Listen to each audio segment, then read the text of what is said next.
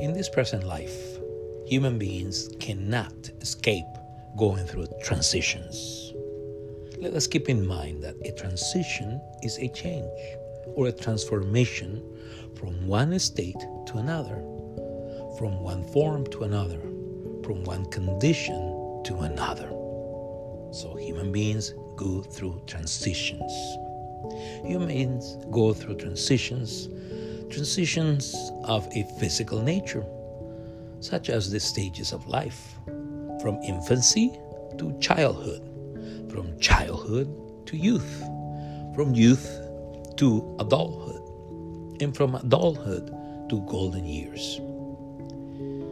People go through social transitions, such as social changes, from elementary school to middle school, from middle school to high school, from high school to university, and in many cases from university to graduate school. People go through geographical transitions when they move from the countryside to the city or from the city to the countryside, from the city to the suburbs or from the suburbs to the city, from the country where they were born to a nearby country or to a distant country, from one continent to another continent. The Holy Scriptures teach that there are transitions of spiritual nature, as it is the spiritual birth or the new birth. A man or a woman who places his or her faith in Jesus Christ, or who surrenders his or her life to Christ Jesus' authority, passes from death to life, from being an unbeliever to being a believer, from being a lost one to being a found one, from being condemned to being justified. Although one wishes to have a smooth transition, transitions are often painful, difficult, or distressing in many cases.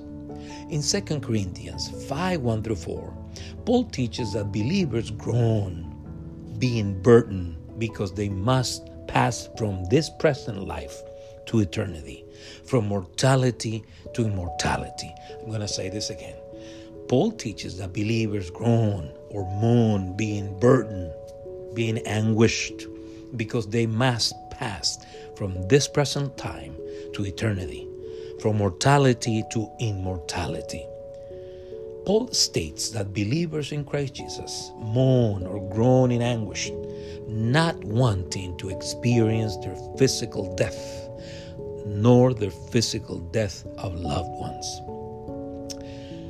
Like other people, believers suffer when they see their loved ones physically, emotionally, and mentally deteriorating, declining, or collapsing due to a terrible illness or due to an accident.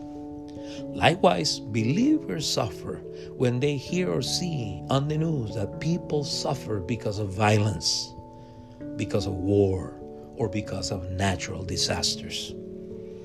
Believers would like to have the experience that Enoch and prophet Elijah had, who were transferred to heaven without having to experience physical death. This is what Hebrews 11:5 says. By faith Enoch was taken so that he did not see death and was not found because God had taken him.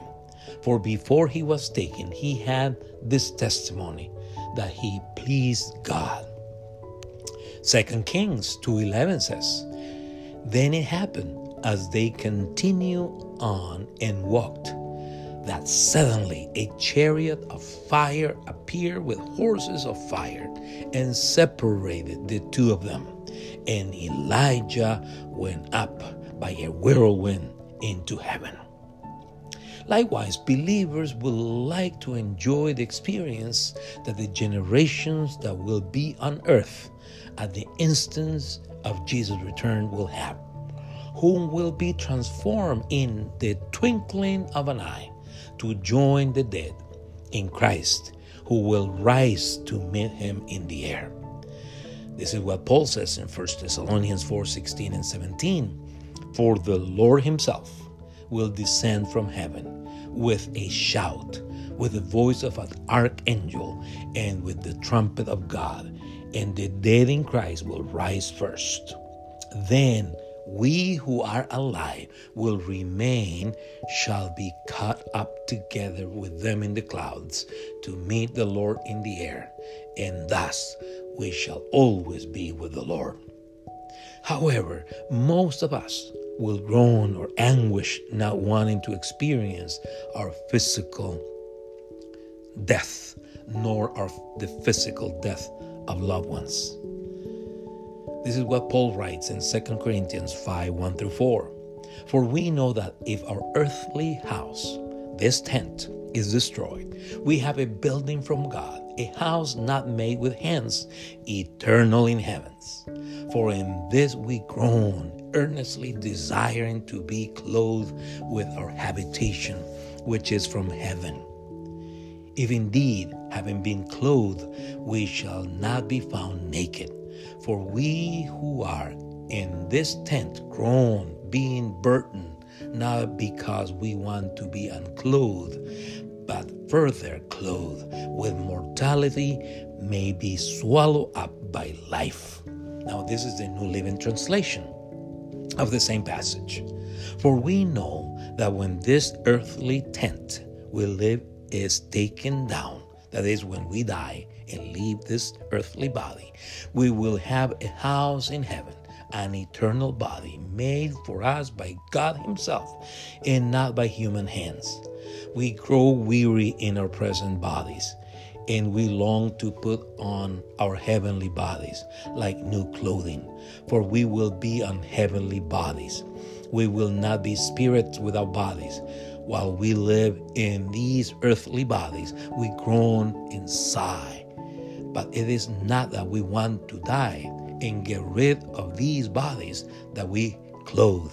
Rather, we want to be upon our new bodies so that these dying bodies will be swallowed up by life. As you study 2 Corinthians, you will notice that this letter characterizes for being a personal one. Paul reveals a lot about his person, about his trials, about his ministry, and about his spiritual experiences throughout his missionary trips. In 2 Corinthians, Paul defends his apostolic authority as he writes about his ministry among his fellow citizens and among the Gentiles. In 2 Corinthians chapter 5, Paul reminds believers that the life of a follower of Christ Jesus does not end at his or her physical death, but it continues through eternity in Christ. Paul states that a believer's address changes and a believer's body changes after dying physically, but he or she continues living for the glory of God.